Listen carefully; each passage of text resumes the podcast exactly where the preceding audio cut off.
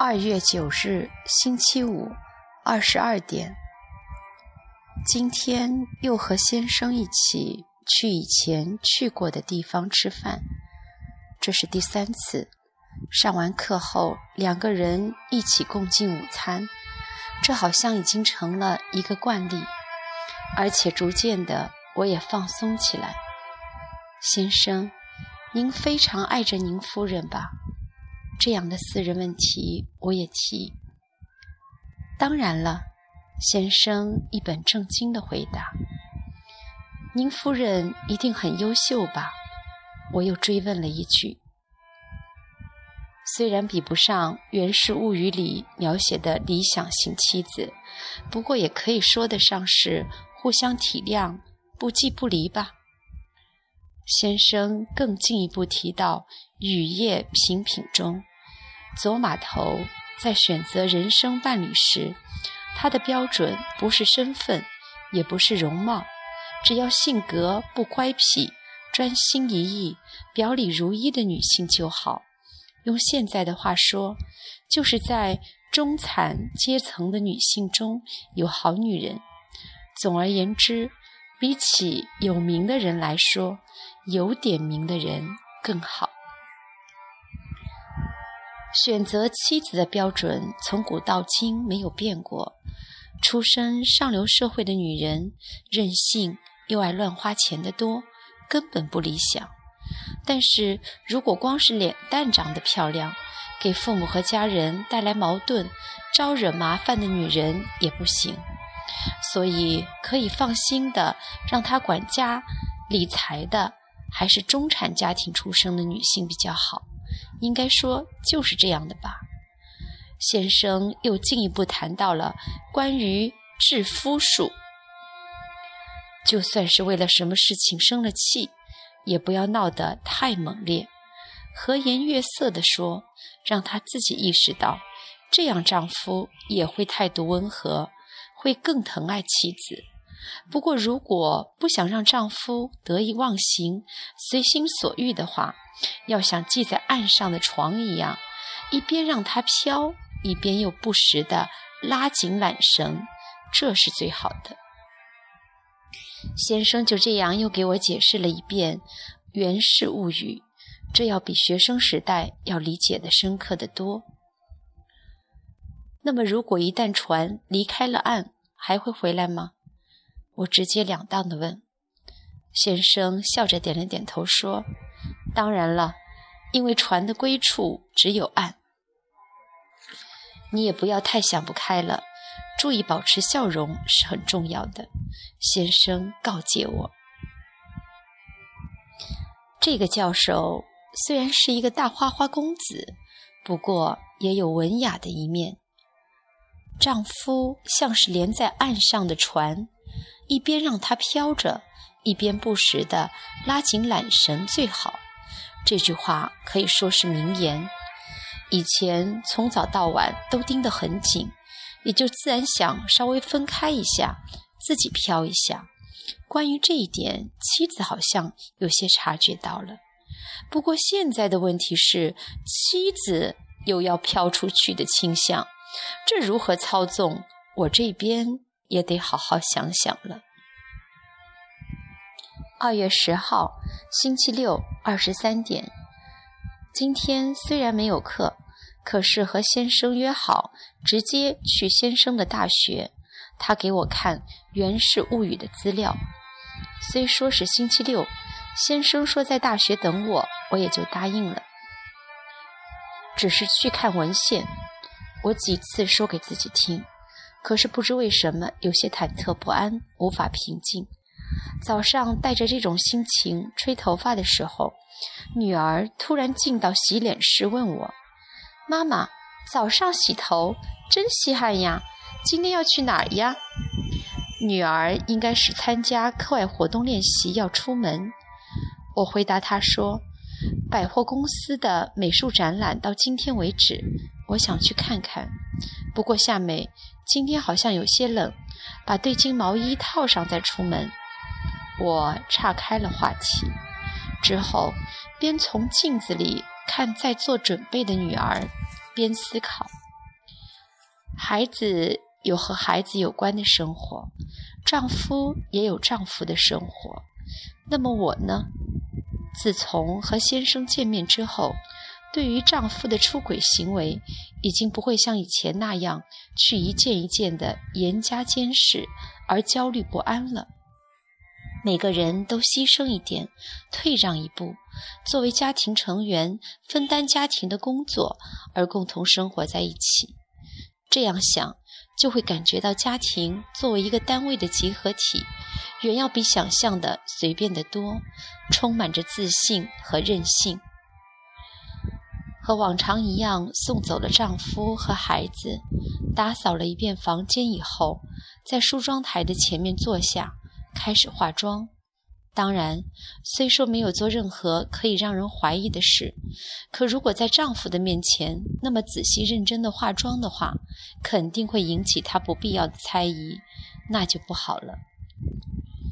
先生的邮件到的时候，我在客厅正要往肩上披披肩，就在这一瞬间，我看到“等着你”这句话，突然莫名其妙。变得有些热血沸腾起来。哼，给你看有关《源氏物语》的资料，这是一个多么好女色的教授的借口啊！而且就这样容易上当而出门，妻子也有错，以为是一个沉着的女人，可是这个时候的妻子真有些太轻浮了。是因为星期六下午的原因吧？校园里几乎没有一个学生的身影。我从正面大门入进入，来到了七层文学部教授研究室。在一间研究室的侧面见到了写着“清源”的名牌。我稍微迟疑了一下，就下决心按响了门铃。先生好像一直在等着我。铃声刚落，门立刻就开了。哦，欢迎欢迎！先生笑着迎接我。我进门一看，房间的井里面的窗户旁摆有桌子和椅子，以此为中心，四面墙边都摆满了书架，书架上各式各样的书排得满满当当。先生说：“请坐。”我就在眼前会客用的桌椅的一端坐了下来，先生坐在了我的正对面。真是安静、令人心平气和的地方啊！我感慨道。还可以吧？哦，喝这个行吗？先生从书架下的冰箱里拿出一瓶乌龙茶，给我倒在了玻璃杯里。不好意思，今天是星期六，谁也不在。这样说来，平时是有女秘书什么的人在给他倒茶或咖啡的。我好像有点嫉妒那个我从没见过的人。我们先聊了一下先生来这所大学的经过，之后先生说：“有一本书想让你看一下。这本书怎么样？我年轻的时候曾经读过，感到受益匪浅。”他把书递给我，书名是《源氏和子上》，有关现代夫妻时态的思考，好像挺有意思。我接过书的时候，先生的胳膊和我的肩轻轻擦过，手在一瞬间碰到了一起。拿着先生借我的书回到座位，又看了一眼书架。从坐的位置看，右手边的手架上放着先生和几个学生的合影，照片上的大家都笑得很开心。先生的身边一直都被年轻女性包围着，所以您看上去一直很年轻呢。我一边看着照片，一边说：“先生有些不太好意思，轻轻把手放在头上说。”不行了，如果有近三十岁的年龄距离的话，相互就很难沟通了。他们看我啊，已经是老头了。听了这话，我又不由得想起我丈夫和他那个女人的事。的确，丈夫也已经到了他那个女人觉得他已经是老头的年龄了。可是为什么还这么执着呢？一不留神叹了口气，听到先生淡淡的说：“比起他们，我对你更感兴趣。”先生在说什么呀？我不由自主地低下了头，感觉到先生好像在盯着我的脸看。你真的很不错呀。让我怎么回答呢？我不想让先生看到我尴尬的表情，轻轻地把脸转开。先生，您别拿我开玩笑了，我抗议着。先生好像也觉得自己是说的有点过分了，他拿子尚和明时君为例，来证明《源氏物语》中出现的女性们大多是年龄偏上的，被描写的更有魅力。我有点高兴，虽然有点不可思议，可是得到了很大的安慰。到这儿该是告辞的时间了，我该告辞了。不好意思，谢谢您借给我书。我鞠了一个躬。先生说：“别着急呀，再多待会儿嘛。”不过我还是站起身来。太遗憾了，先生边说着边伸出了右手。在我把手提包和书放到右手的时候，先生的大手包住了我的左手。那一瞬间，我感到全身的血液都往头上涌来。我退了一步，可是先生仿佛像在追着我一样，脸贴近了我，并直接用双手抱紧了我。我想说不行，可是发不出声音来。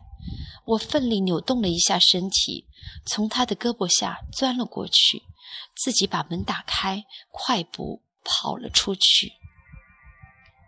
在干什么呀？教授竟然把有夫之妇约出来拥抱！放肆！我控制不住自己，大声的叫了起来。可是当时我不在场，我的愤怒无处可发。还是让我预想到了，这个男的开始现出本性了。这明显是性骚扰。唯一解救的办法就是妻子全力反抗，从这个男的屋子里逃出来。不愧是妻子，贞操观念很强啊！